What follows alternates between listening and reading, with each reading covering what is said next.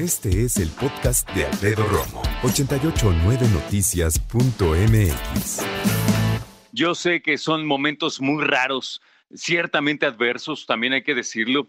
Son eh, épocas raras, épocas atípicas y épocas que nunca hemos vivido ninguno de nosotros. Eh, yo recordaba que lo más cercano que hemos vivido fue hace 11 años con la influenza, ¿te acuerdas que comenzó aquí en la Ciudad de México y que nos llevó a estar 15 días eh, encerrados? De ahí no pasó y bueno, llegó para quedarse la influenza. En ese momento estábamos hablando de la H1N1. Ahora llega el COVID-19, un tipo de coronavirus nuevo en el planeta que tuvo su origen en China y que los científicos están debatiendo su origen, en lo que eso deciden y en lo que eso descubren. Tú y yo sabemos que el COVID-19 también, como cualquier otro tipo de virus, llegó para quedarse.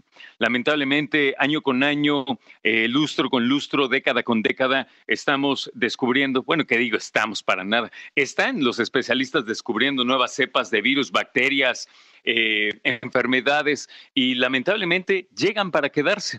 No hay vuelta de hoja y la verdad es que ahora estamos en la época más álgida de esta situación. ¿Qué es álgida? Pues la más cañona, hombre, para que entendamos, porque la verdad es que ahora estamos cerca, dicen, de que pueda establecerse la fase 3 de contingencia por coronavirus. Acuérdate que estamos en emergencia sanitaria en la República Mexicana, un decreto presidencial.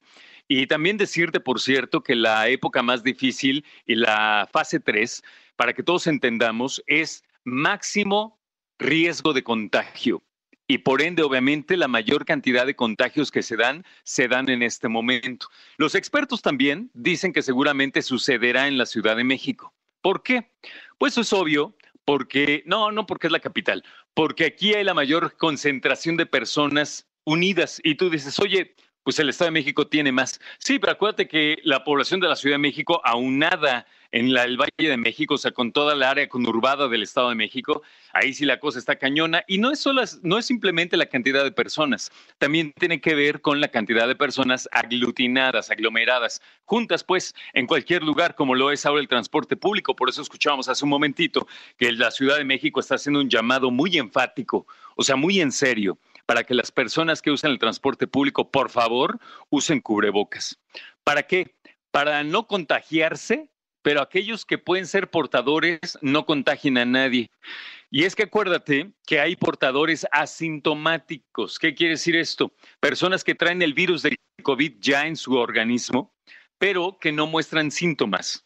Pero, y eso sí es importante, sí pueden transmitir, sí pueden contagiar a otras personas de ese virus que al momento a ellos no les ha hecho nada pero a otros sí nos puede hacer algo. Entonces, vamos a poner un ejemplo. Supongamos que hay una persona que no lo sabe, pero está contagiada y no presenta síntomas, no tiene tos, no tiene gripa, mucho menos tiene fiebre. Bueno, va muy contento a su trabajo, a algún destino, en el metro, y al ladito hay una persona que no tiene nada, está perfectamente sana. Ambos traen cubrebocas. La persona sana está previniendo ser contagiada y la persona que no lo sabe, pero sí tiene un coronavirus o cualquier otro virus y que es portador, no lo sabe también, pero está previniendo contagiar a otras personas. Así que como la veas, ganamos en todo momento. Es, creo yo, una situación que tenemos que extremar precauciones. Nunca antes yo me había acordado acerca de quedarme en casa de esta manera. Y es que vamos a recordar, por ejemplo, eh, septiembre del 85, en donde fue el temblor, precisamente, la cosa estuvo terrible, pero era una emergencia muy distinta, ¿sabes? No salíamos porque la ciudad estaba colapsada y estaba muy afectada, pero sí podíamos salir, bueno, los que podíamos, yo estaba muy chavito, pero sí podían salir a ayudar. Ahora no se trata de ayudar, ahora se trata de, ¿quieres ayudar? Quédate en casa. Hice un experimento el fin de semana. Ya lo había hecho, ¿eh? Pero ahora lo hice bajo esta situación de cuarentena de COVID-19. Pedí el súper a casa. No me encantó la experiencia. No, no es la tienda y no es como tal que te la traigan, no te la traigan, nada más híjole, eso de, que te hablen y decir, oiga, ¿qué cree que tal cosa y tal cosa ya no hay? Bueno, entonces, no, y esta otra tampoco ya no hay. Ah, bueno, y esta ya no hay roja y verde. Y esta ya no hay de 100 gramos, hay de 50. Y esta, oh, puros panchos. Y la verdad, no sé si te ha pasado a ti. A mí últimamente eh, me frustra ir incluso al supermercado porque ciertamente no hay nada. Ahora, no estoy culpando a la tienda que que no te mande todo a fuerza, ¿no? Yo entiendo el desabasto, pero, ay, por Dios, en verdad, en esta época que, que vivimos en cuestión de tecnología, con el presupuesto que yo creo que deberían tener, o sea, meterle una lana ahorita que están anunciando y anunciando. Oye, pues por lo menos le dices a tus encargados de la página, oye, ya no hay chayote, ya no pongan, ¿no? O si siempre están, desde hace dos semanas no hay gel antibacterial, pues no pongan. Y ahí está, estoy bien contento. Gel antibacterial, sí, ¿cuántos? Cuatro, para que te hablen. No, no hay. Chafísima. Es mi punto de vista. ¿eh? Ahora, también debo aceptar que esta parte de molestia viene de lavar todo lo que llega del súper. Ah, de plano me metí al, al, lavadero y entonces nunca pensé estar lavando, por ejemplo, el queso en su empaque original y yo tallándolo así con jaboncito antibacterial, enjuagándole, poniendo una jerga, una jerga para que se enjuague. ¿Qué tal mis platanitos que me gustan? Estos platanitos que vienen en bolsita, que son así con canela y todo, y también tallándole. Ya después no comí mis platanitos, comí polvo de plátano, porque en lo que lo tallas y todo ya lo destrozaste, en, ya no en mitades, en cuartos. La cosa está bien rara. Yo nada más iba con mi esposa y esto, y le mostraba así un cereal, ¿no? Uh, ese nada más ponle este spray antibacterial para que, pues ni modo que talles el cartón, se va a aguadar, ¿no? Y esto, y entonces las toronjas, no, pues sácalas, tállalas y ponlas en, esta, en este recipiente.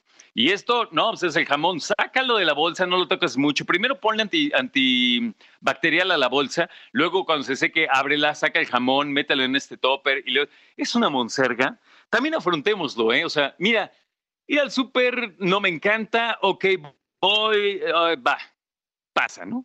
Pero regresar, bueno, llevar el súper al coche, cargarlo, porque generalmente es mi chamba, ¿no? Ya después de que lo cargas, entonces eh, llévalo, a ver si se mueve en el coche, que si se salió tal cosa, que se aplastó otra cosa, llegas a la casa, sácalo, cárgalo, llévalo a la cocina, sácalo de las bolsas, acomódalo, pero ahora es saca todo y lava todo al momento. Hijo. Y entonces no vas a creer. El viernes me desperté diciendo, oigan, ya me tengo que ir porque voy a ordenar el súper, ¿se acuerdan? Bueno, la neta me dio flojera. Lo ordenamos el sábado en la mañana. ¿Sabes cuándo llegó? Ayer domingo, nueve de la noche. ¿Qué tal? 48 horas después prácticamente. No me quejo, nada más pues, es mi experiencia, ¿no? No sé, y ya sé que no puedo ir al súper así como así, pero me costó más trabajo pedirlo. Escucha a Alfredo Romo donde quieras, cuando quieras. El podcast de Alfredo Romo en 889noticias.mx.